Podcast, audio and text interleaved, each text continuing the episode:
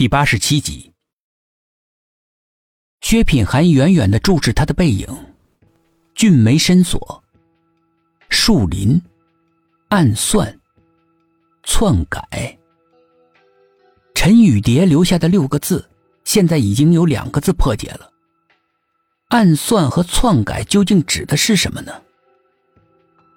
村民口里面还有法医的鉴定，夏明轩明明就是个男的。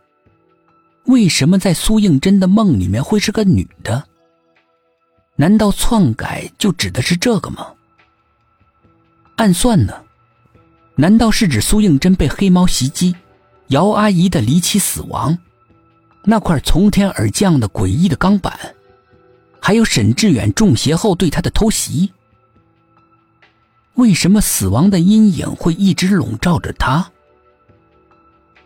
一行四个人要在梁婆婆家住上最后一晚，第二天就要启程返回 W 市。依然是和前几天一样，薛品涵和沈志远一个房间，白雪和苏应真一个房间。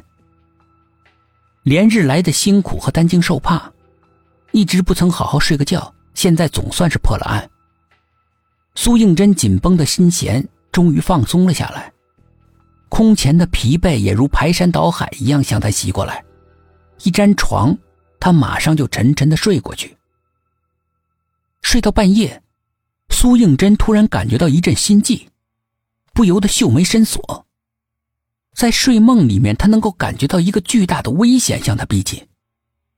他像从噩梦中惊醒一般，猛地睁开眼。就看到头顶一道冷森森的寒光，像闪电一样对着他劈了下来。大概大脑还没有完全从睡梦中彻底的清醒，又遭受突然袭击，苏应真像被人施了定身法一样，一动也不动，惊恐的瞪大眼睛，看着那道寒光迅速的充满了他的视线。门咚的一声被人从外面用力的撞开了，与此同时，一声清脆的枪响。那道已经到脑门的寒光改变了方向，堪堪的擦着耳朵落了下来。灯也被人猛然间按亮了，刺眼的光线照得苏应真眼一花，本能的偏过头去，赫然发现一把锋利的斧子插在了他的耳边，头顶似乎有液体滴在脸上。苏应真这个时候已经适应了灯光，斜眼看过去。白雪披头散发的站在床边，一只手腕鲜血淋漓。突然转身向窗户跑过去，看样子想夺窗而逃。薛品涵和沈志远一个箭步冲上去抓住他，还没等来得及问他一句，白雪就软绵绵的倒在地上死了。不过眨眼的功夫，尸体上就布满了尸斑。苏印真看到一团黑气从白雪的身体里飘了出来，飞向了窗外。梁婆婆一家人听到枪响之后，慌慌张张的跑了过来。看到地上的死尸，她吓了一大跳。等看清楚是白雪之后，更是惊怕不已。梁婆婆看着那具已经发黑腐烂的尸体，战战兢兢的说：“明明已经死了好几天了。”怎么跟活人一样呢？难道是？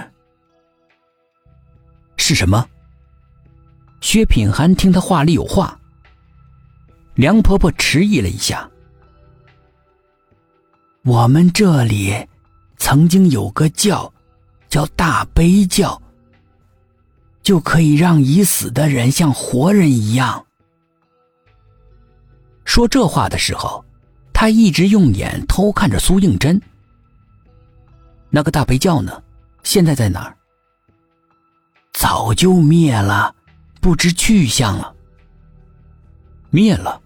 怎么灭的？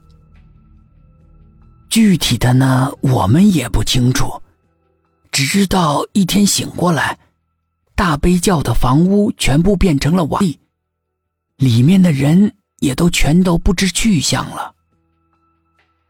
这个时候，苏应真已经从床上爬了起来，对着沈志远说：“幸亏你们及时赶到，不然的话，我小命就完了。”哎，多亏了头，他看出来白雪有问题。你要谢呢，你就谢他吧。你是怎么看出来的？苏应真问。